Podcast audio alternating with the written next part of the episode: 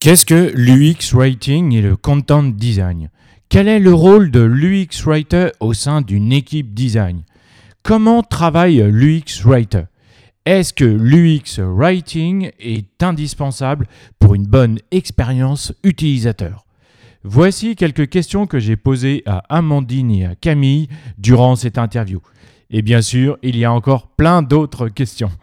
Bref, vous voulez tout savoir sur l'UX Writing, le content design et le métier d'UX Writer C'est maintenant dans Design Plus. Bonne écoute. Design Plus. Design Plus.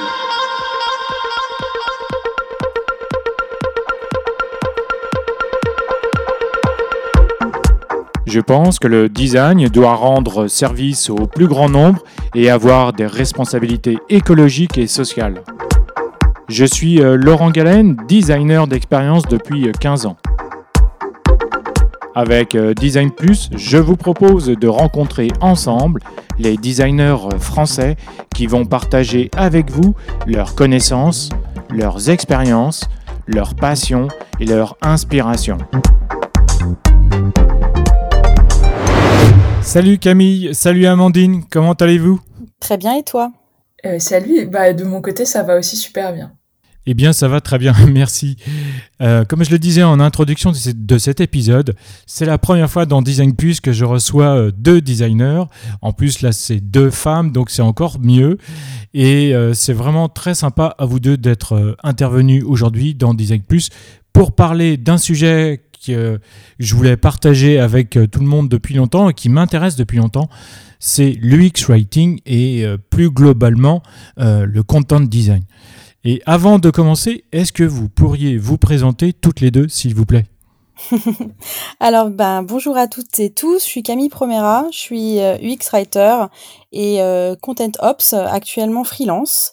Euh, ça fait environ 15 ans que je travaille dans les métiers du contenu et plus précisément dans l'UX Writing. Euh, j'ai tout, comme Amandine une formation euh, de rédactrice et de traductrice qui s'est euh, euh, plus de plus en plus spécialisée dans, dans le numérique ben, avec des expériences professionnelles dans des startups puis dans des grands groupes et je suis devenue X-Writer en 2012 lors de mon arrivée chez Deezer et depuis dix ans, voilà, j'accompagne des entreprises dans l'intégration des problématiques content euh, à leur cycle de vie design, au cycle de vie produit. Voilà. Et actuellement, je suis en mission dans une entreprise qui s'appelle Miracle. Euh, donc je m'appelle Amandine Aguitch, je suis euh, lead UX writer chez Sending Blue actuellement.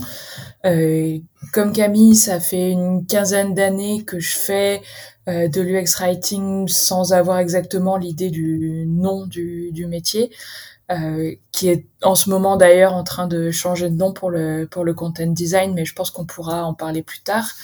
Euh, je suis passée un peu, j'ai fait des allers-retours entre start-up euh, et gros groupes de Blablacar à Sending Blue en passant par par accord et aujourd'hui je suis à la tête d'une équipe euh, où il y a les deux verticales euh, qui constituent un peu les socles de ma carrière, avec d'un côté la traduction euh, et de l'autre côté la création de, contenu pour le, produit.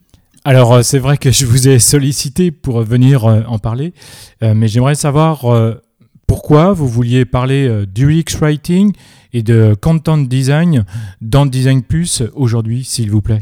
Alors, je crois que la raison la, plus évidente, c'est qu'on résume souvent euh, notre métier finalement à nos livrables, c'est-à-dire les mots. On nous considère comme des personnes qui fournissent les mots dans une interface et qui ne font que ça. Or, euh, bah, c'est un petit peu euh, comme voir que l'aspect graphique d'une interface, ne pas réfléchir à, à tout ce qu'il y a derrière, le travail de recherche, la réflexion, euh, les itérations euh, pour arriver à une, maquette finalisée, un produit finalisé. En fait, nous, on fait bien plus que rédiger euh, et c'est ce qu'on va essayer de, bah, d'expliquer dans ce podcast justement. Ok, très bien. pour démarrer, je pense que ce serait intéressant pour les auditrices et les auditeurs que vous donniez une définition de l'UX writing et le content design Et puis, moi, ma seconde question, ce serait, existe-t-il d'ailleurs une différence entre le content design et l'UX writing, s'il vous plaît? Alors, je veux bien y aller, euh, Camille, euh, pour cette question. Euh, L'UX writer, c'est la personne au sein d'une équipe de design UX qui va s'occuper de trouver la bonne terminologie pour le pour l'expérience utilisateur. Euh, mais c'est pas que une question de, de microcopie. Euh, c'est aussi une euh, problématique un peu plus profonde d'aller définir vraiment les, les concepts clés d'un produit et de bâtir une, une ontologie. et pour ce qui est de savoir s'il y a une différence entre le content design et, et, et l'UX writing, le terme content design, il est un peu en train de monter en puissance parce que justement comme euh, enfin il replace le, métier sur le design et montre bien qu'il y a une pratique euh, euh plus globale que simplement le, la rédaction. Je pense que c'est essentiellement pour ça que ce terme-là est, en train de, monter. Oui, je pense qu'il y, a beaucoup de ça. Je sais pas si c'est parce que je suis actuellement freelance que je fais un peu moins attention au titre de poste ou au, nom de métier euh, que quelqu'un qui peut être en CDI. Euh, pour moi, en fait, ça n'a pas grande importance tant qu'il y a quelqu'un qui se soucie des mots. Si tu veux, si on, t'appelle content manager, euh, rédacteur UX, UX writer, product content writer, un peu tout ça, au final, quand il y a quelqu'un dans l'entreprise qui, qui se soucie de cette problématique-là, c'est déjà un grand pas en avant. Après, on, on le voit, euh, je pense que c'est une question aussi de marché, c'est-à-dire qu'en France, ce métier-là, il y a il y a 20 ans, on appelait ça euh, bah, on, on, appelait ça un petit peu de la rédaction technique, euh, on pouvait appeler ça de la rédaction liée à l'ergonomie. Donc de toute façon, c'est des problématiques qui sont pas nouvelles. Euh, mais avec euh, la professionnalisation de nos métiers, bah, on crée un poste pour un ensemble de tâches assez précis. Moi, vraiment, la différence que je vois, c'est qu'en France, c'est encore un marché un peu, un peu nouveau. Ça fait à peu près dix ans qu'on voit euh, ce genre de poste euh, dans, dans les entreprises, dans les startups, dans les grands groupes. Donc, on appelle tout ça UX writing. Parce qu'au final, c'est peut-être aussi le terme le plus facile à comprendre pour un francophone. Ça, c'est, franchement, c'est un débat à avoir, mais peut-être que quand on parle de content design, des gens vont penser que c'est du graphisme. Parce que le content, est-ce que c'est visuel? Est-ce que c'est vraiment des, des mots, etc. Euh, je pense que UX writing, c'est le terme un peu consacré en France pour nos métiers. Mais dans des entreprises comme Google, comme Facebook, comme euh, oui, comme on pourrait dire comme Intercom ou des, très grands groupes B2B ou B2C, eh ben il y a aussi des plans de carrière. Il y a euh, des gens qui sont plus juniors, des gens qui sont plus seniors, il y a des gens qui ne vont pas faire de production, il y a des gens qui vont ne s'occuper que de la rédaction. Donc là, il y a un distinguo un petit peu entre les responsabilités. Donc on va avoir des content strategists, des content designers et des UX writers au sein d'un même groupe.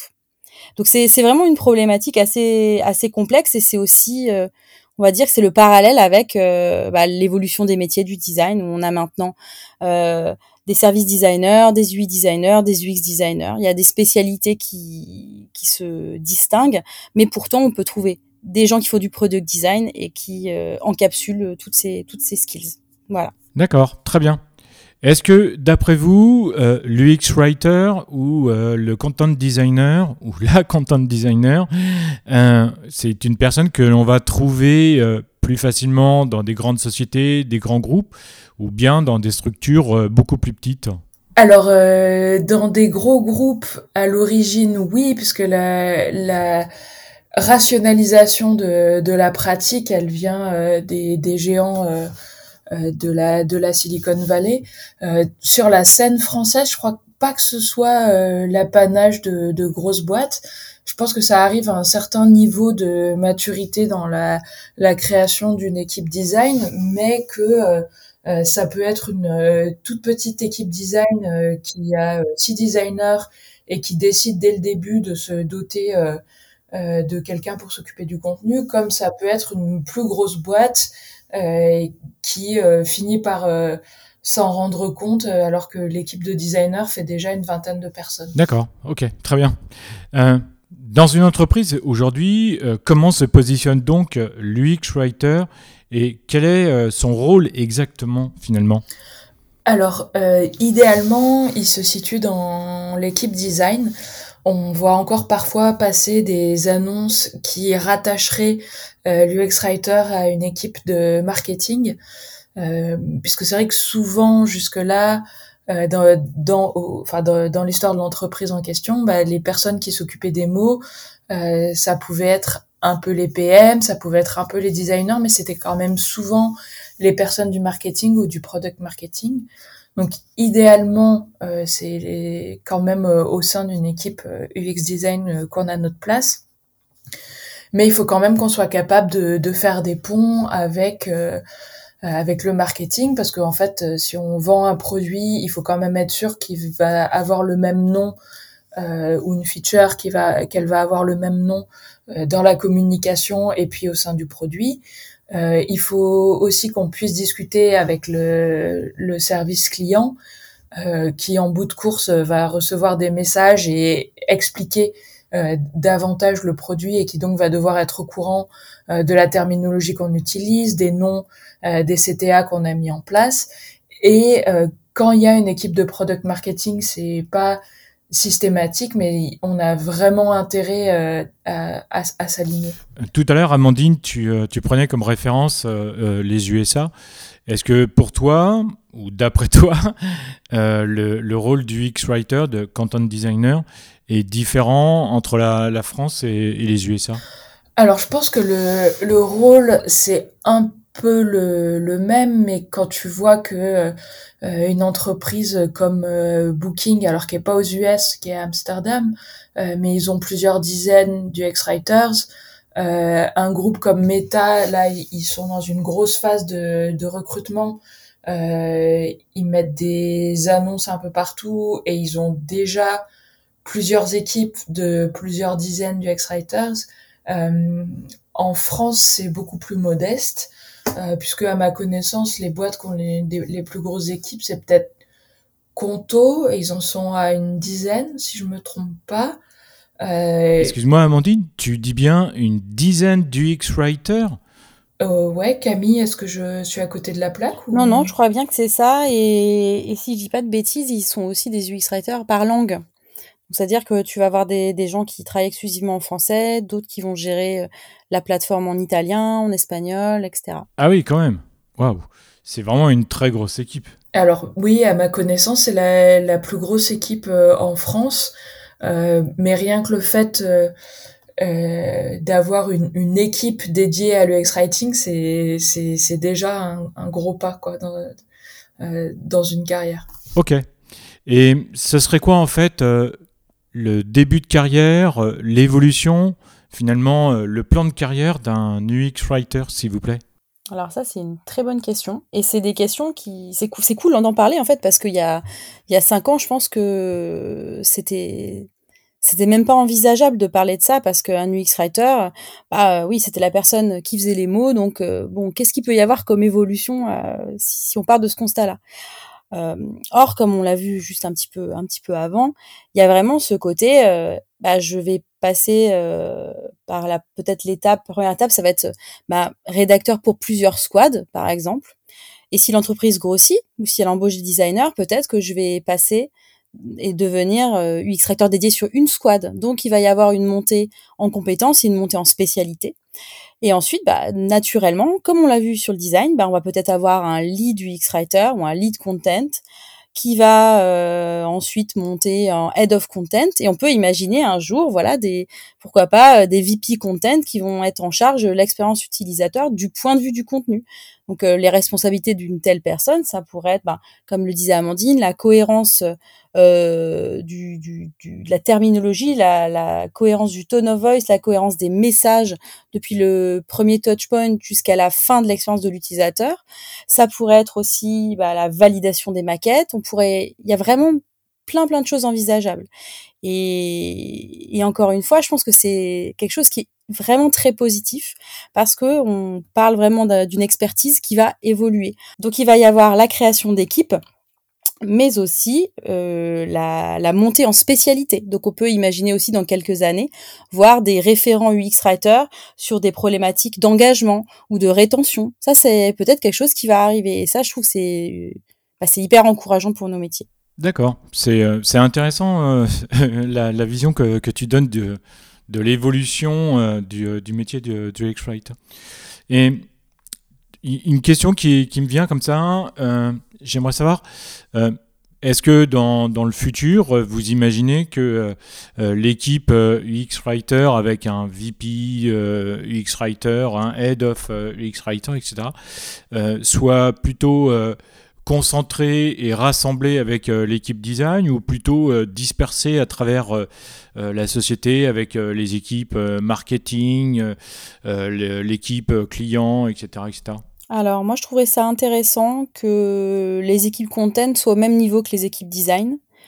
Parce qu'au final, si, si on applique un petit peu euh, bah, ce dont on va parler juste après, c'est-à-dire la place de, des, enfin on va dire les différentes briques qui vont permettre d'avoir la meilleure expérience possible, on va avoir le design, la, la research, le contenu.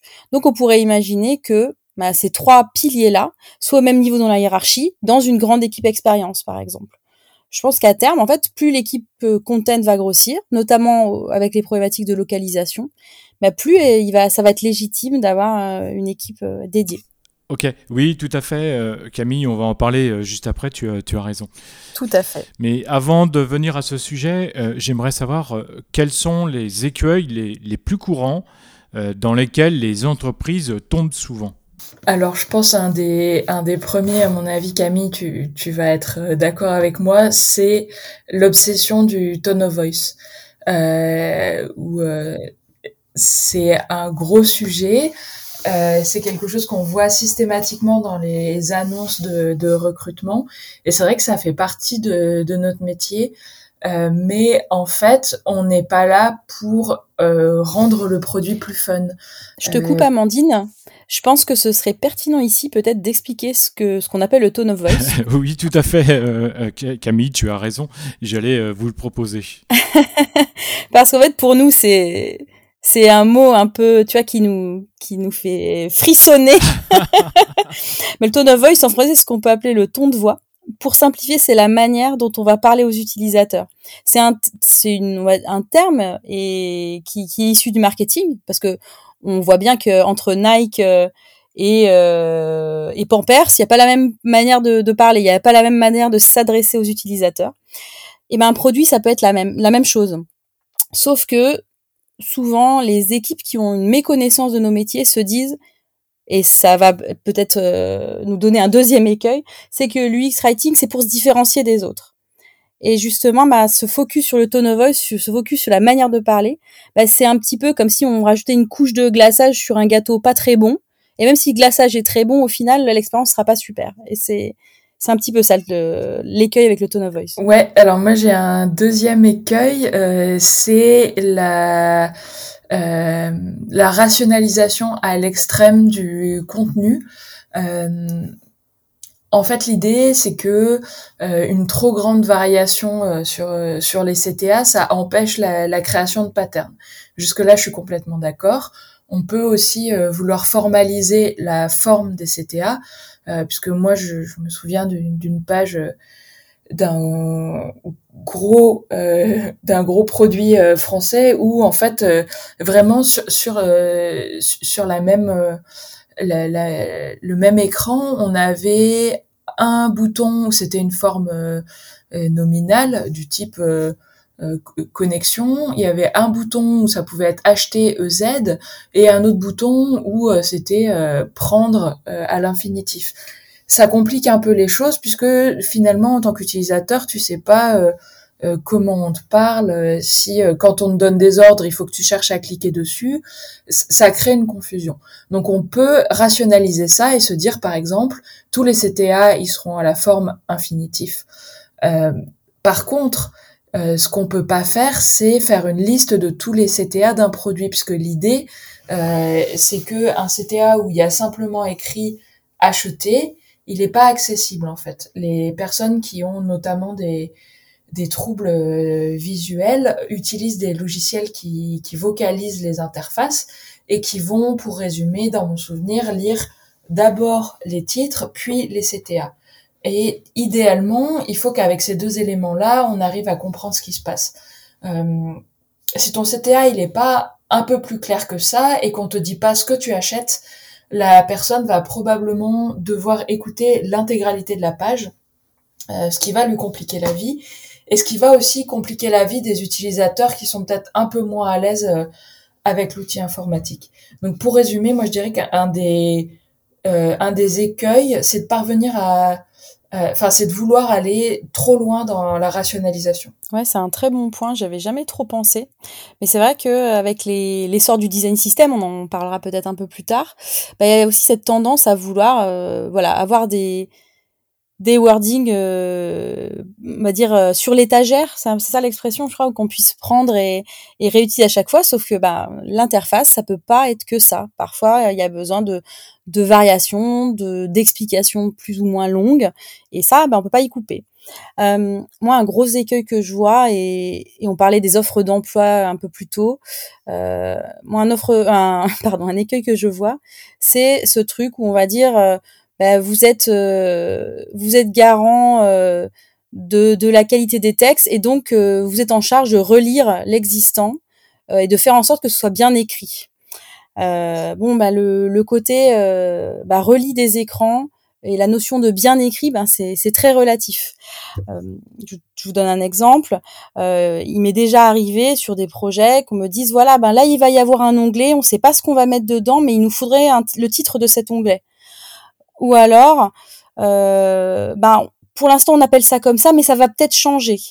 Ou alors, euh, bah, dans une section, on a mis des choses qui n'ont rien à voir les unes avec les autres, mais il faut quand même trouver un, un, titre pour cette section. Et quand on a le malheur, le fameux on n'a pas pardon, le fameux on n'a pas anticipé et on pense que les mots vont résoudre tous nos problèmes d'organisation. Exactement. C'est-à-dire que quand euh, on a une section qui mélange des choses qui n'ont rien à voir, bah, quand on va proposer quelque chose comme plus euh, plus de détails ou euh, pas quelque chose qui va être fourre-tout et donc qui, qui nous ne va pas nous satisfaire, bah, potentiellement si la feature ne marche pas, bah, ce sera de notre faute. Et donc ça, c'est très compliqué. Et donc ça, c'est vraiment, comme le disait Amandine, ce truc de, bah, comme les mois arrivent à la fin, bah, s'ils ne trouvent pas une solution, bah, la feature va, va se planter, bah, bah, ce sera la faute des mots. Parce que c'est la première chose, on va dire, c'est peut-être la, ouais, la première chose sur laquelle les utilisateurs vont accrocher, ou pas du coup. Et, euh, et ce, ce truc de, on est là pour lire, c'est vraiment euh, peut-être la, je dirais, la plus grosse euh, incompréhension autour de notre métier. C'est ce côté, on est des éditeurs en fait. On est des relecteurs des éditeurs. C'est, euh, c'est vraiment bizarre comme, euh, comme situation parce que en fait, euh, les, les, mots sont des choses auxquelles qu'on utilise tous les, tous les jours, à chaque instant, euh, comme euh, en vocal en ce moment, ou bien à l'écrit via un SMS ou via un email. Et finalement, dans une interface ou euh, lors de la conception d'un produit, c'est quelque chose qui arrive à la fin. Alors après, il y a une nouvelle tendance dans le design euh, qui, qui est le content first design, euh, qui justement va ancrer complètement l'expérience utilisateur dans les mots qui, comme tu me dis, comme tu le dis, euh, Laurent, sont absolument cruciaux euh, in fine, mais, mais pour autant, euh, je pense que c'était tellement pas le métier des euh, des designers et des PM que c'est resté un impensé assez longtemps. Et c'est une tâche euh, qui qui malheureusement ou heureusement, je sais pas si c'est l'un ou l'autre, en fait, qui, qui, retombe encore actuellement souvent sur les développeurs. Parce qu'en fait, bah, si les PM font ça à l'arrache, les designers le font à l'arrache, la maquette va forcément passer en intégration à un moment ou à un autre. Ce qui fait que si le développeur voit quelque chose qui n'est pas logique, qui est mal rédigé ou qui est manquant, mais c'est lui ou elle qui va faire cette tâche. Et certains devs le font d'ailleurs très bien. Dans beaucoup de confs sur le, le, content, on va dire oui, ben les développeurs ils rédigent des messages qui sont incompréhensibles. C'est loin d'être le cas, vraiment euh, pour, pour, travailler, beaucoup travailler avec des développeurs. Mais c'est c'est quelque chose qui semble peut-être facile aussi à faire. Donc on se dit qu'on le fera plus tard parce que c'est ça, ça, ça va aller vite. Et j'aime bien cette euh, utiliser cette métaphore de d'une d'une ancienne designeuse avec qui j'ai bossé qui s'appelle Julie Chabin. Elle disait c'est comme si je devais faire la maquette d'un livre mais que je n'avais pas encore le manuscrit. C'est exactement la même problématique, c'est-à-dire que euh, on me demande de, de faire une maquette mais je ne sais pas si je fais un livre de cuisine ou un roman ou un livre de photos bah on va pas créer le même design si on ne sait pas ce qu'il y a dedans. Bah, c'est exactement la même chose. Et je trouve que cette métaphore, elle est très parlante. Ah oui, je suis absolument d'accord avec euh, Julie Chabin et toi Camille. Et euh, la métaphore est vraiment euh, très bien trouvée. Pour continuer l'interview, ce serait intéressant que vous expliquiez votre démarche du X-Writing. Est-ce que vous avez un process? Si oui, quel est ce process? Et quelles sont les différentes phases, s'il vous plaît? Alors, on, peut mettre en place plusieurs process pour faire de l'UX writing euh, et de la recherche sur le contenu, mais globalement, euh, on va suivre le, double diamant, qui est un processus créatif euh, assez fréquemment mis en place dans dans une équipe de design qui a des phases de divergence et des phases de convergence qui correspondent à plusieurs phases qui vont de l'observation au prototypage avec des brainstorming et, et qui mène à, l'implémentation d'une solution. Euh, donc nous, dans ce cadre-là, le cadre du, double diamant, euh, en fait, on intervient dès la phase de, discovery. Euh, lors de la phase de discovery, nous, on peut mettre en place une recherche terminaux euh, qui nous sert à créer une ontologie solide. Euh, L'ontologie, c'est quelque chose dont on entend beaucoup parler dans le design, mais en fait, à la base, c'est une pratique de linguiste. Euh, et c'est une pratique de personnes euh, chargées de créer des glossaires ou des dictionnaires. Euh, et nous, on a vraiment les, les outils et la réflexion euh, pour créer un écosystème de termes et de concepts et modéliser leur, leurs interactions. Alors, je peux développer un peu plus. Il y a concept assez clé du côté euh, de, de l'UX Writing qui est la permanence ontologique. Donc les objets principaux euh, et les personnes clés du clés pardon du produit ne peuvent pas changer de, de nom sur la plateforme. Euh, votre utilisateur, si selon les, les différentes verticales du, du, produit qui correspondent en général aux différents PM, euh, et eh ben un coup il s'appelle client, un coup il s'appelle utilisateur, euh, si y a, on branche des équipes euh, de personnes sur votre produit et que on parle de leur lien en parlant un coup d'un collègue, euh, un coup euh, de euh, de personnes de votre équipe. En fait, ça complique vraiment l'expérience l'expérience utilisateur. Il a besoin de savoir comment il s'appelle et il a besoin d'avoir un même nom tout au long du produit. de même pour parler des objets. Euh, si par exemple euh, vous vendez des nuitées euh, ou des nuits dans des, dans des hôtels, si on a l'objet réservation, euh, quand l'utilisateur euh, agit, il va réserver. ça c'est une chose. Mais idéalement, il va pas falloir qu'à d'autres endroits, il effectue une réservation ou fasse une réservation. Parce que en fait, ces problèmes-là, qui souvent dans une même langue vont avoir l'air d'être assez anecdotiques, dès qu'on va passer à la traduction, en fait, ça va pouvoir prendre une, ampleur euh, de différence qui va confiner à la dissonance. Ok, donc euh, je comprends mieux. En fait, ça veut dire que euh, dans un service euh, digital, dans un, dans un produit euh, numérique ou, autre, euh, on va devoir rappeler les utilisateurs de la même façon, de la, pour que ça soit identique également dans les, dans les différentes langues. Mais au-delà de ça, c'est aussi les, les, objets qui, sont, qui vont apparaître tout au long du, du parcours, qui sont inclus dans, dans le service. C'est ça?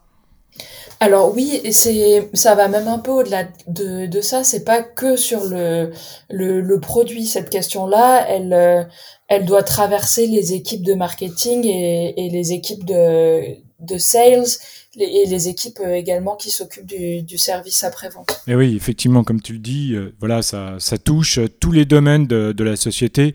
Euh, J'imagine par exemple la SNCF ou euh, chez Airbnb bah, tous les objets euh, portent euh, la même définition euh, parce qu'ils vont être utilisés euh, non seulement sur toute la partie branding, communication sur les réseaux sociaux, et il faut que les mêmes noms de service, les mêmes outils, les, les mêmes utilisateurs te, portent le même nom. Exactement. Donc euh, oui, comme le disait Amandine, c'est vrai que c'est hyper important pour un utilisateur de d'entendre les mêmes mots on va dire depuis sa, sa, première touche, par exemple avec un commercial, ou alors depuis la première vue d'une publicité en ligne. Euh, jusqu'à son produit. Donc c'est vraiment hyper important de travailler ce nommage. Je vous donner un exemple. Quand je travaillais chez Deezer, une de mes premières missions, ça avait été justement de créer ce glossaire terminologique. Et en fait, je m'étais rendu compte qu'entre euh, les plateformes Android, iOS, euh, l'appli, pardon, le site web, et eh ben, que certains utilisaient des playlists, d'autres listes de lecture. Donc un utilisateur qui avait à la fois le site web et potentiellement Android, on n'utilisait pas le même mot. Donc ça semble hyper anecdotique, c'est-à-dire que les deux euh, porte un certain sens, c'est compréhensible. Sauf que quand on est sur une habitué à une interface, qu'on switch vers une autre et qu'on a un terme différent alors que c'est le même objet, c'est très très perturbant. Donc en gros, ce qui est important, c'est de choisir le bon terme. C'est pas grave d'avoir une incohérence tant qu'on la repère et qu'on la corrige. Euh, évidemment, le choix de terme, il se fait pas au petit bonheur la chance. On va questionner nos, utilisateurs, regarder les usages et, et prendre une décision. Euh, la terminologie aussi, c'est quelque chose qui a été euh, très très euh, discuté aux États-Unis ces dernières années euh, lié au mouvement Black Lives Matter, c'est justement la terminologie raciste et non inclusive qui, qui existe malheureusement dans la tech, qui a été amenée par le développement. L'exemple un peu typique, c'est la notion de master et de slave en développement. on va avoir les, le whitelisting, le blacklisting. Alors peut-être que nous, en tant que non anglophones, c'est des notions qui nous touche un petit peu moins parce que on c'est pas notre langue maternelle, c'est c'est peut-être moins impactant, mais n'empêche que au final, nous, en tant que rédactrice, on peut totalement éviter ces termes. Donc c'est intéressant aussi de trouver des alternatives, de changer les mentalités via le contenu et au final d'effacer cette terminologie non inclusive. Donc ça, c'est vraiment un travail de recherche euh, assez poussé. Donc évidemment, ça se fait pas seule en tant que, rédactrice en entreprise, mais c'est un mouvement de fond qui doit être euh, aussi insufflé par euh, un produit, une entreprise. Euh, pour moi, dans la discovery, il y a aussi un point très important. On a parlé de la termino, mais il y a aussi tout ce qui est architecture de l'info. C'est-à-dire que quand on travaille un produit, on va voir comment on va structurer le flow, comment on va structurer les pages, comment on va structurer les contenus. Donc, ce qui se passe, c'est qu'on va regarder des concurrents, mais aussi des sites qui font complètement autre chose, mais peut-être qui ont des points communs euh, parce que on regarde un onboarding ou on regarde un parcours de des inscriptions, quelque chose comme ça, euh, et on va voir comment ils ont structuré leur contenu, quel contenu ils ont mis à quelle étape, quel volume de contenu, comment ils structurent leur navigation. Donc ça va potentiellement aussi nous donner des idées pour euh, voilà hiérarchiser tel ou tel contenu, pouvoir des choses qui marchent ou qui ne marchent pas. Euh, ça c'est vraiment quelque chose que qui, a une grosse valeur ajoutée, surtout euh, pour pour un PM et pour un designer au final, euh, tout ce qui est discovery, ça peut sembler un petit peu nébuleux. Je crois que c'est pas juste quelque chose qui est lié au contenu. Ça peut peut-être sembler aussi nébuleux côté produit, côté design. N'empêche que là, on vient de vous montrer qu'on peut, au final, euh, comme rendu en fin de discovery, on peut vous rendre une terminologie euh, consacrée. On va dire quels sont les termes de la fonctionnalité et les termes à ne pas utiliser. On peut aussi benchmarker, comme on disait, l'architecture de l'info. Donc, on peut suggérer une navigation ou en tout cas une structure du contenu. Euh, donc, il y a quand même des, livrables assez concrets. Évidemment, ces livrables, ils vont nous servir à nous en tant que rédactrice pour travailler, mais ils vont surtout servir l'équipe produit. ça, je pense, c'est quelque chose sur euh, sur sur quoi on peut insister vraiment parce que au final, eh ben avoir les termes euh, de de la fonctionnalité avant même qu'on commence à poser des maquettes, bah, c'est très utile pour le PM. Parce que le PM, au moment où il va briefer sa fonctionnalité, il pourra utiliser les bons mots directement. Euh, ça va insuffler plus de collaboration. Et donc au final, dans le brief produit qui va servir justement au lancement du projet, bah, on aura des infos concrètes, des infos tangibles en matière de contenu. Et pour moi, ça, c'est vraiment hyper important. C'est hyper important. Et si je peux compléter, il y a un aspect dont on n'a pas trop parlé. Euh, c'est que cette terminologie-là, idéalement, comme euh, quand même c'est de l'UX qu'on fait, on va aller la vérifier euh, auprès des utilisateurs. On se retrouve trop souvent euh, quand on a des, produits un peu complexes parce qu'ils sont construits par des experts à utiliser une termino que les utilisateurs finaux ne comprennent pas.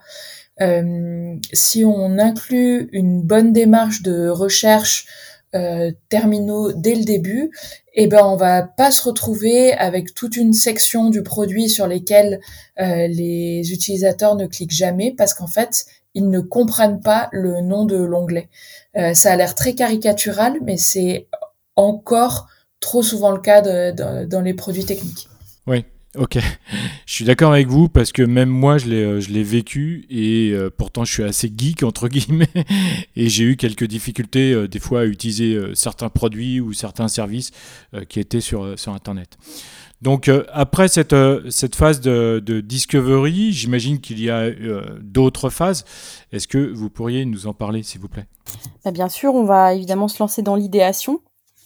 donc c'est le moment justement où on va explorer justement bah, les potentielles solutions à la problématique qu'on définit. donc là, on va faire du co-design. Donc ça, c'est hyper intéressant, c'est-à-dire qu'on va être à côté d'un designer et on va travailler ensemble, on va essayer de monter euh, finalement un parcours, un wireframe, un mock-up, etc., jusqu'à évidemment le prototype final. Mais l'idée, c'est que là, on va pouvoir poser des flows, poser les étapes euh, euh, idéales de la fonctionnalité. Euh, et donc ça, c'est un travail qui est hyper passionnant parce qu'on va pouvoir explorer et on va vraiment avoir une influence sur le design. On va pouvoir essayer de guider le designer dans ses choix de composants. On va aussi l'aider à bien hiérarchiser l'information, à, euh, à, faire attention qu'il n'y ait pas trop d'infos à un endroit.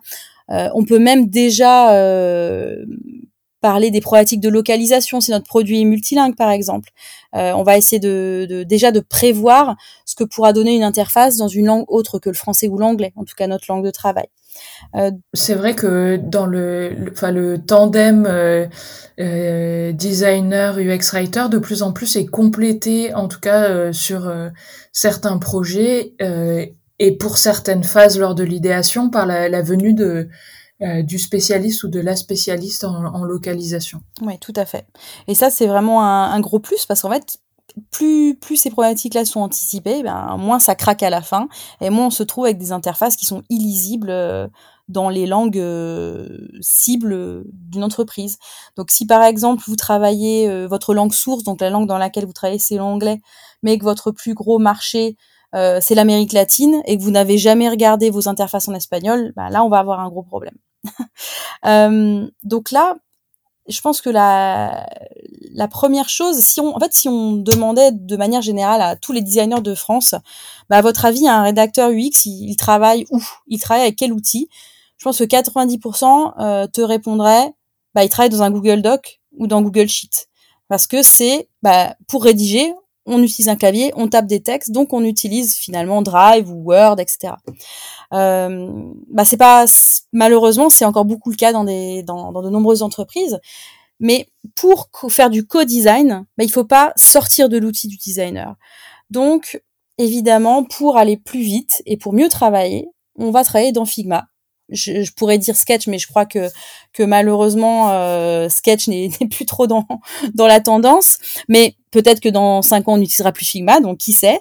Euh, en tout cas, l'idée c'est vraiment de travailler dans l'outil du designer avec lui ou avec elle, parce qu'on va pouvoir tout de suite se rendre compte euh, du rendu, en tout cas de la de la de l'interface. Donc on va pouvoir voir des problématiques de longueur, des problématiques de, de structure. Vraiment, on va, on va pouvoir tout de suite euh, spotter des problématiques. Donc ça, c'était très très intéressant. Ça me rappelle, euh, il y a quelques temps, je bossais euh, avec une équipe dont le, le designer travaillait euh, sur la, la création d'une application qui allait servir à payer, c'était pendant le, le, Covid, à payer directement. sans, sans retourner voir voir le serveur en fait et le, le designer m'avait fait un super bouton mettons payer 20 euros. Euh, et à ce moment-là, moi, j'arrivais euh, trop tard euh, dans, dans la, conception, je pouvais faire qu'une relecture finale. Et donc, je lui ai dit, bah là, ton bouton payer 20 euros, ça marche bien en français. par contre, si tu commences à traduire le prix en rouble payé en russe et que tu vas sur un, un iPhone S quelque chose là, le, qui est un peu ancien mais dont l'écran est tout petit, euh, tu vas te retrouver avec un bouton qui fait euh, systématiquement trois ou quatre lignes. Et en fait, les personnes ne comprennent pas un bouton qui fait trois ou quatre lignes. Je pense se retrouvent en bas de la page en croyant que c'est un encadré, abandonnent le truc, vont payer auprès du serveur et lâchent complètement, euh, complètement l'application. Et ça, en fait, le designer peut pas systématiquement anticiper toutes ces problématiques-là. Et un autre avantage que je vois au co-design, et c'est souvent quelque chose qui stresse un peu euh, les PM et les designers, c'est qu'en fait, bah, trois cerveaux, donc on, si on pense à un trio euh, PM, euh, designer, rédacteur, bah, trois cerveaux, on, on travaille plus vite et mieux qu'à deux. On va avoir quelqu'un qui va amener son expertise, qui va pouvoir peut-être bah, donner, donner des retours un peu différents au designer ou au PM, ce qui fait qu'on va trouver une solution à mon avis, plus efficace euh, à une problématique. Parce que dans, la tête des gens, souvent, quand on dit une autre personne dans le process, on voit des tickets Jira qui s'empilent, un ralentissement, etc. Alors qu'en fait, ben, quand on a un ping-pong très très très rapide entre trois personnes, ben, on peut vraiment avoir une solution très efficace.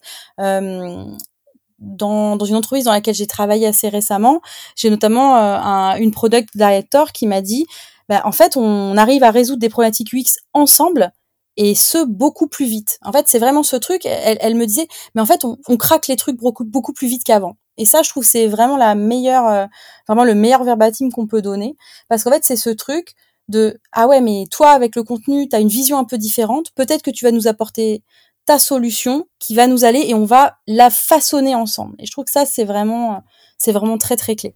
Très bien. Est-ce que vous voulez rajouter quelque chose sur la phase euh, d'idéation? Est-ce que vous auriez oublié quelque chose? Euh, quelque chose sur lequel on va, on va aussi porter euh, pas mal d'attention, c'est euh, les happy flow et les non happy flow. Souvent, les designers vont bah, évidemment proposer l'expérience idéale et pas forcément penser à tous les cas d'erreur de manière hyper large. donc peut-être des empty states, mais des erreurs non bloquantes, les erreurs bloquantes. Euh, ce qui fait que, euh, bah, au final, au moment de la rédaction et de la livraison des maquettes, bah, il va y avoir des messages manquants. Et donc, c'est le moment où les devs vont venir nous voir en disant il nous manque des messages. Donc, c'est important aussi bah, de définir des specs euh, très très clairs sur bah, justement ces messages d'erreur et toutes ces situations problématiques qui pourraient arriver. Et surtout que les, les devs viennent nous voir souvent effectivement parce qu'il manque des, des messages d'erreur. Euh, mais dans l'absolu, euh, on arrive souvent un peu tard à ce moment-là pour dire que euh, un seul message d'erreur va pas pouvoir couvrir tous les cas. Que par exemple euh, le paiement n'a pas fonctionné, on peut pas euh, avoir un seul message d'erreur pour nous on a un problème sur notre API et t'as pas d'argent sur, ton compte. on, on peut pas gérer des, des problèmes aussi variés en, en, un seul message. Et si on nous laisse pas intervenir tôt justement de, dans, dans, dans la définition de ces flots-là, euh, on va se retrouver avec des, des messages d'erreur qui sont complètement inactionnables, qui, servent à, qui servent à rien. Et il n'y a rien de tel pour faire péter les plombs à un utilisateur que de lui donner des messages d'erreur qui fonctionnent pas et si possible qui vont pouvoir revenir en boucle là, on, est sûr qu'on a un, taux d'abandon euh, hyper élevé. D'accord. Donc, vous avez euh, défini la phase de discovery, puis ensuite idéation, et j'imagine que maintenant, c'est la phase de delivery. Et donc, comment vous, vous travaillez dans cette phase-là, en fait? Bah exactement, bah c'est c'est surtout qu'à un moment bah il faut bien qu'on écrive. Et oui. et en fait, c'est, la delivery, c'est là où on va vraiment bah, faire ce travail de rédaction. Donc si, si tu si tu vois de tout ce dont on a parlé, tu te rends compte bah, que notre, le travail de rédaction ça va potentiellement être 30% de notre quotidien, peut-être un peu plus ou un peu moins en fonction des projets, mais au final c'est vraiment une, petite partie de notre travail. Donc qu'est-ce qu'on va faire? Bah évidemment, notre designer chouchou va nous donner le Figma sur lequel il a travaillé. Et là, on va se lancer. Donc, on va euh, rédiger directement dans les maquettes. Donc, on a les droits d'édition dans Figma, attention, pas en commentaire.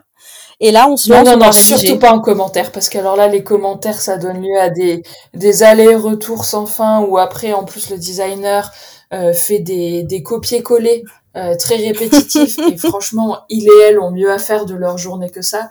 Donc oui, donnez-nous un siège Figma et donnez-nous les, les, les, droits de modification. Ça, ça pourrait être pour en faire des t-shirts, je pense, ou des mugs. Mais voilà, je pense que c'est vraiment là où on va travailler dans Figma. Donc on va écrire, on va réécrire, on va potentiellement copier-coller des composants pour faire des essais. Mais en tout cas, on travaille dans l'outil. On va faire une utilisation des composants. Alors, ce que j'entends par là, c'est que peut-être je, je, vais pas employer les termes techniques de Figma. Donc, si des designers écoutent, et je l'espère, ne me jetez pas la pierre. Euh, vous, en tant que designer, vous allez euh, créer des composants récurrents dans votre projet. Si par exemple vous avez euh, j'imagine, un tableau qui va apparaître 50 fois dans vos maquettes. À mon avis, vous n'allez pas le créer 50 fois, vous allez créer un, un, un composant récurrent. Et ben nous, je crois qu'ils appellent ça des molécules oh là là, c'est trop de synonymes, tu vois. On en revient à l'ontologie. Euh, vraiment, nous, en tant que, que rédactrice, on va pouvoir bah, travailler directement dans les composants, ce qui fait que les modifications sont répliquées partout. Donc ça, c'est un gain de temps et ça évite les erreurs de, de, de copier-coller ou autre. Donc ça, c'est vraiment, euh, on va dire, pour le travail, euh, la, livraison en tout cas du, contenu. Et évidemment, ben, là, on va parler du content system, mais pour bien rédiger, en fait, on peut, on, ne peut pas être entre guillemets seul. Euh, on a besoin de se reposer sur différents outils qui vont nous aider à rédiger. Euh, on va pas tout le temps réinventer la roue. On n'écrit pas euh, du Proust, hein, on va pas se mentir. Donc nous, on va travailler avec euh, un document qui s'appelle les content guidelines. Donc en gros, on va relire, se documenter sur ce qui a été fait avant. Donc comment on rédige une modale, comment on rédige un bouton, euh, est-ce qu'on met, euh, on utilise la title case, donc des majuscules sur tous les mots, ou la sentence case, la majuscule sur le, premier mot de la phrase. Tout ça en général, c'est euh, documenté dans une entreprise. En tout cas, c'est un travail que beaucoup de rédacteurs mettent en place dans leur dans leurs équipes. Et ça, ça va nous aider ben, à proposer une version de texte qui est euh, cohérente par rapport aux autres fonctionnalités d'un produit, mais aussi euh, cohérente euh, en termes visuels au final. donc on a ces guidelines, mais comme je disais, on réinvente pas la roue, donc parfois on se repose sur l'existant. Donc on va aussi essayer de réutiliser des, des textes qui existent déjà dans l'interface pour gagner du temps, mais aussi pour potentiellement récupérer des traductions existantes. Pour ça, on utilise euh, ben, un outil comme Zero Eight, donc un outil de design system. Ouais, et effectivement, ce que tu disais, Camille, la, la question de euh, de, pas réinventer la roue, oui, ça permet de faire des, des économies de temps et d'argent au niveau de la traduction, mais surtout, euh, ça nous permet de contribuer de manière très visible à la création de, de patterns chez l'utilisateur. Et ça, on le voit beaucoup au, au test euh, en fait, les utilisateurs et les utilisatrices parfois sont un peu paumés dans le produit et vont se souvenir avoir cliqué sur un bouton qui disait exactement ça et s'attendent donc à ce qu'ils refassent exactement la même chose.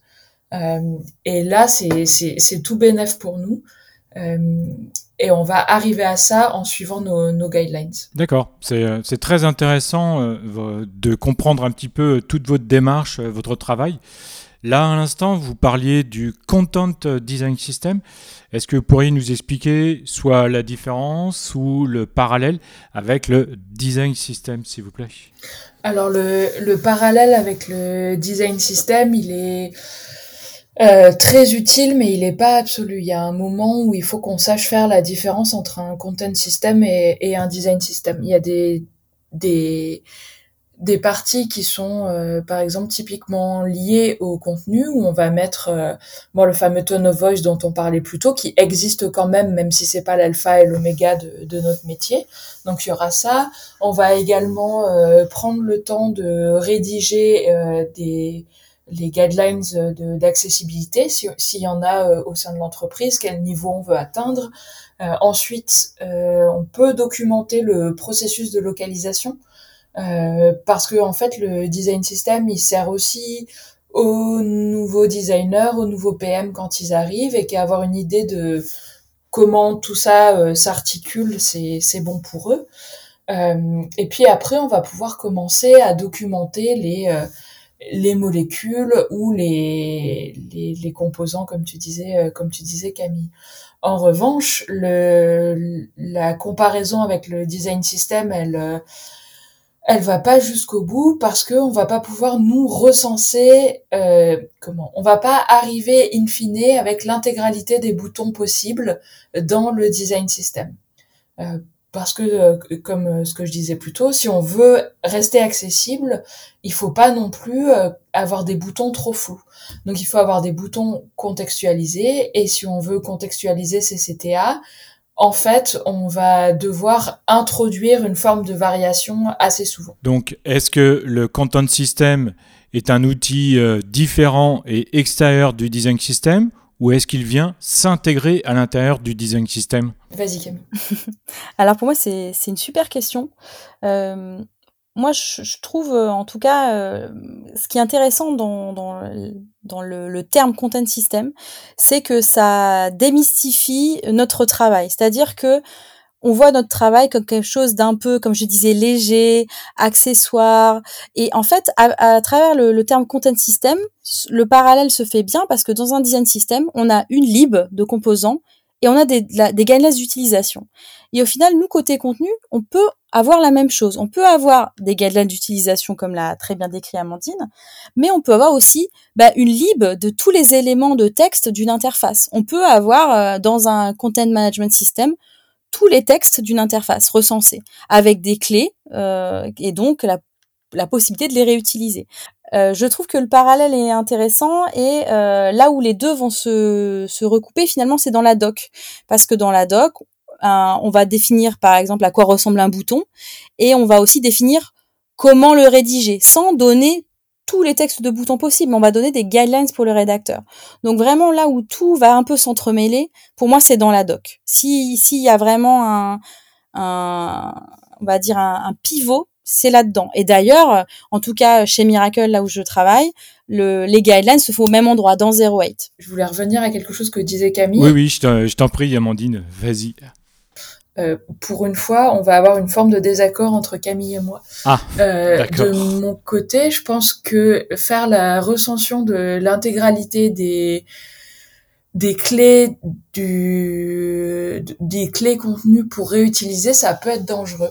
Et je me souviens euh, d'un moment quand j'étais chez Blablacar, on s'est rendu compte qu'en fait on avait récupéré une clé annulée, euh, mais que en allemand, en fait, on pouvait pas dire euh, annuler un voyage et annuler l'envoi d'un message, c'était pas du tout le même mot. Et que en fait, le, fait d'avoir récupéré une clé là pour faire encore une fois des économies, ça n'avait pas fonctionné. Euh, et je pense qu'il peut y avoir plein de moments comme ça, surtout dans un produit euh, qui va être traduit sur des langues euh, qui sont pas parlées en Europe et donc où donc on va pas pouvoir anticiper ces ces incohérences ou en tout cas ces moments où en anglais ou en français on va avoir un seul mot et il y en aura plusieurs dans, dans une autre langue que en tout cas l'idée de réutiliser elle est bonne mais qu'on doit faire attention Ok, d'accord. Euh, donc pour revenir au content euh, system, euh, personnellement, j'en ai jamais vu. Est-ce que vous pourriez nous en donner un ou deux que vous connaissez et qui sont accessibles facilement sur Internet, s'il vous plaît? Alors, en français, tu as celui de Doctolib, où, où il y a une documentation autour du contenu. Et, et en tout cas en, France, en français. Et en anglais, le, le Graal des design systems, c'est Polaris de Shopify, où il y a eu un gros, gros, gros travail sur euh, la définition des patterns de rédaction, sur le tone of voice, sur euh, le glossaire, etc. Donc, euh, si vous cherchez sur Google Polaris Shopify, vous tomberez dessus. Et je ne connais pas du tout le nom du design system de Doctolib, mais je pense que si on tape Doctolib plus design system, vous devriez trouver. Oui, je pense aussi. Alors, euh, avant de terminer euh, cette interview, Amandine, Camille, euh, j'ai une question. D'après vous, est-ce que l'UX Writer est indispensable à une bonne expérience utilisateur? Alors là, si tu nous demandes à nous, je pense qu'on on va, plutôt te dire que, oui. Moi, je pense effectivement que refuser de s'interroger sur les mots dans l'expérience utilisateur, ça fait un énorme euh, impensé sur lequel il est dommage de de ne pas se, se pencher. Euh, et surtout j'ai l'impression qu'on le qu'on le comprend de plus en plus. Et surtout qu'on arrive à un moment de maturité de la de la profession où on peut poser un peu des des règles et euh, évaluer de de plus en plus les le fruit de notre travail. Que des outils comme euh, l'AB test par exemple peuvent être assez euh, euh assez facilement utilisés pour euh, évaluer à quel moment euh, un changement de, de, terme peut avoir une, une importance euh, ou un changement de CTA, mais en tout cas à quel moment ça, ça peut vraiment changer la conversion? Oui, je pense que je suis du même avis qu'Amandine, hein, on, on, prêche pour notre paroisse. C'est vrai qu'avoir quelqu'un qui a été formé aux problématiques de contenu, qui a fait des études donc euh, en rédaction technique, en localisation, en recherche, euh, en traduction, il y a vraiment plusieurs euh, plusieurs origines possibles ou plusieurs profils de, de, personnes qui peuvent arriver à faire nos métiers, évidemment, des développeurs, des designers. Mais en tout cas, euh, avoir quelqu'un qui a ça en tête, c'est c'est vraiment primordial. Et par contre, bah, quand on parle de ça, la question qu'on nous rétorque souvent, et elle est très légitime, c'est bah oui, mais dans mon entreprise, il n'y a pas de rédacteur. Ou alors, euh, quand on est euh, manager ou autre, c'est bah j'ai pas le budget pour l'instant pour embaucher un rédacteur. Donc, comment je fais pour euh, tenir jusqu'à l'arrivée d'une personne? Et ça, c'est une vraie question, c'est une vraie problématique. Et en fait, je dirais que la réponse à ça, c'est de pas mettre la rédaction sous le tapis. Parce que comme on l'a vu, les mots sur l'interface, ils sont obligatoires pour partir en prod. Donc, si personne s'en occupe, la tâche, elle va être déplacée jusqu'au bout finalement de, de la phase de développement. Et donc, c'est les devs qui vont vous dire attention, il manque quelque chose ou attention, je pense que ça, ça ne va pas. Et donc, je crois que pour, euh, pour que ça marche bien, même s'il n'y a pas de rédacteur, c'est qu'il faut en tout cas que le besoin il soit identifié et que de manière potentiellement euh, aléatoire ou en tout cas euh, de, de, manière, on va dire, fluide, il y a une personne dans l'équipe euh, expérience, dans l'équipe produit ou dans l'équipe design qui soit responsable des mots pour une fonctionnalité donnée. Ça peut changer euh, au fur et à mesure des features, etc. Mais en tout cas, que cette tâche, elle ne soit pas oubliée et mise sous le tapis et qu'elle ne ressorte pas au dernier moment. Donc, la plupart du temps, bah, c'est le designer qui va devoir travailler le contenu, mais ça ne veut pas dire qu'il doit le faire seul. Il peut être accompagné de son PM, euh, de son lead designer, d'un autre designer pour arriver à une solution. Parce qu'en fait, bah, on le sait très bien, euh, il y a des entreprises qui ne peuvent pas embaucher pour euh, euh pour x ou y raison, mais en tout cas, bah, ce besoin il est là. Donc quand il y a personne, le, vraiment mon avis, le conseil que je peux vous donner, je sais pas si Amandine en aura un autre, c'est de se dire ok, sur cette feature, sur ce projet, qui va être responsable des textes, qui va faire en sorte que à la fin du projet, on aura bien les textes sur l'interface. Parce qu'en fait, vraiment mettre sous le tapis, euh, c'est la pire, pire des choses à faire. Et je suis complètement d'accord avec euh, Camille. D'accord, ok Amandine. Dans cette interview, je voudrais aborder un thème qui est euh, les, formations aussi en UX Writing, en Content Design. Mais avant, je voudrais que vous nous parliez aussi de votre cursus que, que vous avez euh, suivi euh, pour arriver au poste que vous avez aujourd'hui. Alors, euh, je vais commencer. Moi, j'ai fait le master CDMM, euh, conception de documents multilingues multimédia à Paris 7 à l'époque. Euh, Paris 7 a changé de nom, je crois que c'est Université de Paris, et le master a changé de nom également. Mais en tout cas, ce master-là formé et forme aujourd'hui également à la création de, de, documents, aux tests de lecture, à ce qui à l'époque s'appelait l'ergonomie, mais qui était euh, en fait euh, déjà de, de l'UX, euh, et à la rédaction technique. Donc la rédaction technique, c'est, comme j'ai l'habitude de le dire, l'art de créer enfin, des, des manuels utilisateurs que personne n'a envie de lire, et en fait ça donne une très bonne hygiène de, de rédaction que de savoir qu'on écrit pour des personnes qui n'ont pas de temps à consacrer à notre lecture, euh, qui ont mieux à faire et surtout qui ne veulent pas lire. Euh, donc à l'époque déjà, on insistait sur l'importance de la cohérence terminologique. Euh, la longueur des phrases qui devaient absolument être coupées et d'autres questions d'accessibilité. Et de mon côté, j'ai fait le master jumeau en fait de Paris 7, euh, qui s'appelle, je crois toujours ILTS, donc Industrie de la langue et traduction spécialisée. Et il était moins centré sur la conception de, documents comme, euh, comme le master d'Amandine, mais un peu plus vers euh, la gestion de projets de localisation, l'internationalisation de contenu, et, euh, et, tout ce qui est base de données, donc gestion de texte, gestion de, de base terminologique. Donc c'était, je pense que l'une comme l'autre, on a eu des, des, des, formations assez novatrices sur ces thématiques-là, qui nous ont permis en fait d'avoir des bases assez solides pour nos métiers justement de, de, de, lead UX writer ou de, content designer. C'était des masters, donc euh, c'était accessible après euh, une licence, licence LEA ou LCE en, en général. Et euh, donc c'était un master en deux ans avec un concours à la fin du master 1. Mais euh, Paris 7 ou Université de Paris propose une L3 rédaction technique, donc qui est un niveau euh, qui est accessible avec un plus petit niveau entre guillemets et qui forme au métier justement de la communication technique et de la rédaction technique. Et je pense qu'il est important de préciser que c'était des masters en alternance euh, et qu'aujourd'hui ils se sont ouverts à des à des postes, euh, en tout cas du côté euh, conception de documents, il s'ouvre euh, à des, des, profils qui se destinent à l'UX Writing et il y a des cours d'initiation.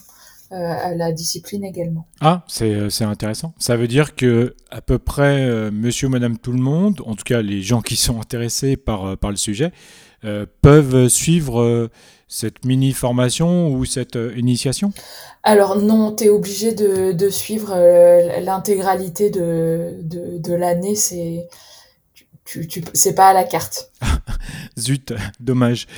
Euh, vous en parliez à l'instant, est-ce qu'il existe euh, d'autres formations ou est-ce qu'il y a des formations que vous recommanderiez?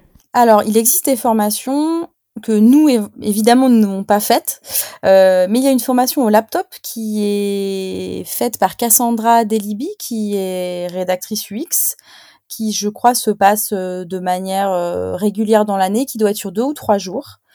Euh, et après, on a des, il y a souvent des modules UX Writing au sein de formation design euh, à l'ECV notamment. Et mais je pense que dans les années à venir, il y aura aussi euh, voilà la création de formations autour de autour de nos métiers. Il y a d'autres euh, formations en ligne, qui notamment celle qui est faite par le, le collectif Content Design à Londres, qui est le collectif de Sarah Richards, qui aujourd'hui, je crois, s'appelle Waters.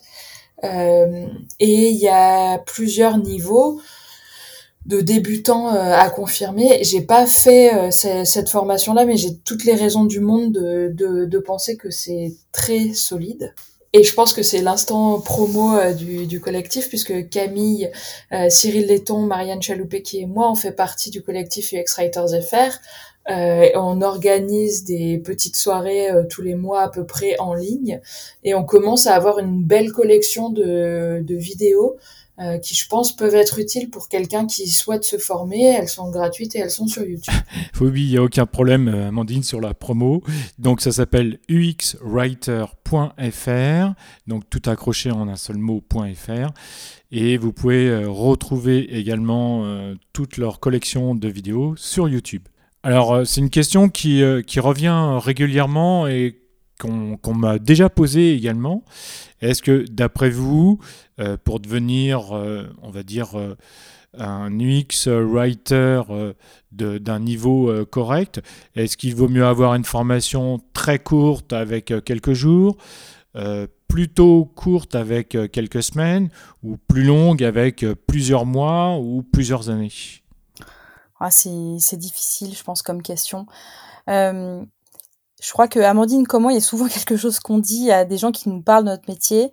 On dit souvent que c'est beaucoup de bon sens. Euh, et c'est un, il y a aussi un, c'est un peu un état d'esprit, c'est-à-dire que quand on veut rendre les choses claires pour un utilisateur qui n'est pas nous, qui est pour un, utilisateur qu'on doit apprendre à connaître, euh, en général, ça se passe bien. Je peux, en deux jours, vous deviendrez pas UX writer, ça c'est sûr.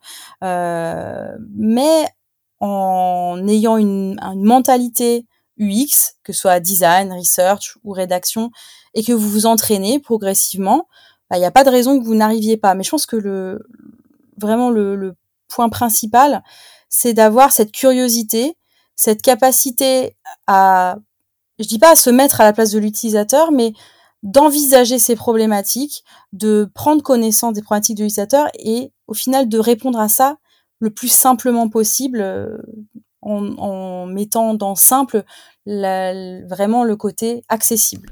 Ok. Euh, à l'instant, on parlait euh, d'accessibilité. Est-ce que, d'après vous, il existe soit une formation ou même euh, un poste euh, d'UX Writer spécialisé en accessibilité et est-ce que c'est vraiment nécessaire? Alors, euh, à ma connaissance, c'est plutôt que quand tu étudies l'accessibilité, on va te parler de l'accessibilité textuelle.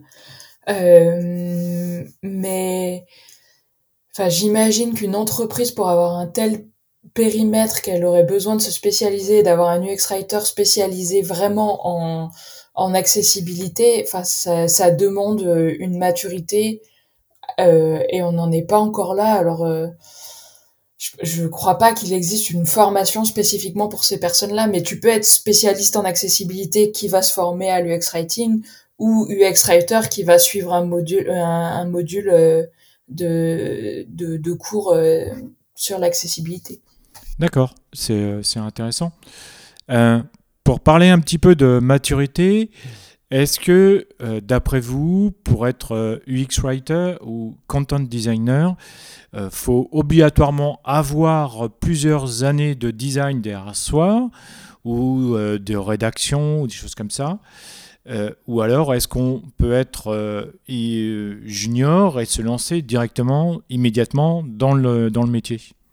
Alors, euh, moi, je pense qu'on peut se lancer en étant junior. Euh, après, la réalité des annonces qu'on voit, c'est qu'il y a peu d'entreprises qui ont l'air d'être euh, disposées à laisser leur chance à des juniors, que tout le monde veut des seniors, euh, mais qu'à un moment donné, vu la rareté de nos profils sur le marché, il va bien falloir que, que les équipes s'ouvrent en fait à, la possibilité de prendre des personnes euh, euh, un peu moins expérimentés, mais qui ont le, le, le bon état d'esprit. Je sais pas ce que tu en penses, Camille. Oui, sur ça, je suis assez d'accord. En fait, euh, c'est aussi parfois aux entreprises de prendre un peu de temps pour euh, former des gens enfin, aux problématiques UX, au design, aux outils.